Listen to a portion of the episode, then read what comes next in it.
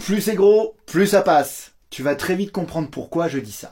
Je vais te parler d'un homme qui a tué toute sa famille parce qu'il ne voulait pas qu'elle connaisse la vérité sur lui au bout de 18 ans de mensonges. Cette semaine, je vais te parler de Jean-Claude Roman qui a réussi à mentir et arnaquer tous ses proches jusqu'à les tuer. Reste bien jusqu'à la fin parce que je vais te raconter un détail assez étonnant sur cette affaire. Jean-Claude Roman, c'est un type qui n'a jamais eu de travail et qui s'est inscrit 12 fois en première année de médecine, mais qui a fait croire à tout le monde qu'il était médecin et chercheur, d'abord à l'INSERM et ensuite à l'Organisation mondiale de la santé à Genève. Rien que ça. Tous les matins, le mec embrassait sa femme et ses deux enfants et partait tranquillement au travail, alors qu'en réalité, il se garait sur un parking et il bouquinait. Pendant 18 ans, sans que personne ne se rende compte de rien.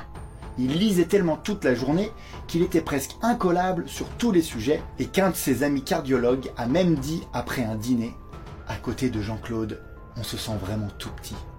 Alors que le mec, il a fait presque 10 ans d'études hyper difficiles et l'autre, bah 10 ans de parking quoi. Même quand il disait qu'il partait à l'étranger pour ses conférences, il restait sur le parking de l'aéroport. C'est complètement fou. Alors comment est-ce qu'il gagnait sa vie? Parce que Jean-Claude, il faut qu'il donne le change, qu'il adopte le train de vie d'un cadre de l'OMS qui bosse à Genève. Il a quand même deux enfants. Et à un moment, il va même demander à sa femme d'arrêter de bosser alors que lui ne gagne rien du tout. Parce qu'il reste assis dans un parking.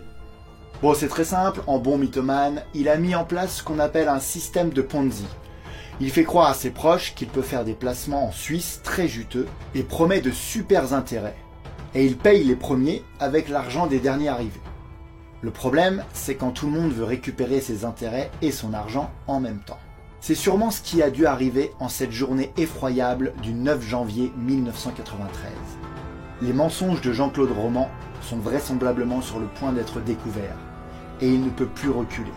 C'est trop gros, trop lourd à porter. Il a arnaqué et a menti à toute sa famille pendant 18 ans. Alors au lieu d'avouer, il choisit le pire.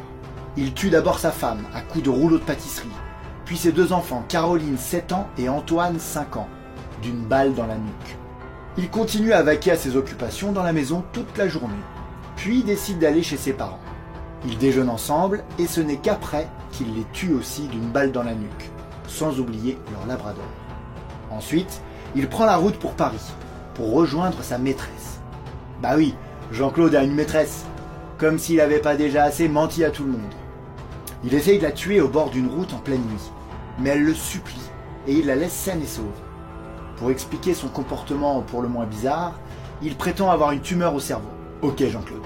C'est là qu'il revient chez lui, asperge toute la baraque d'essence et tente de se suicider dans l'incendie mais il est 4 heures du mat et c'est l'heure à laquelle passent les éboueurs qui vont immédiatement donner l'alerte.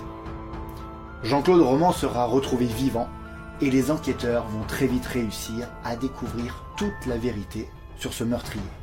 Et alors c'est quoi le détail bizarre dans cette enquête? Eh bien figure-toi que 5 ans auparavant, le beau-père de Jean-Claude Roman fait une chute mortelle dans les escaliers.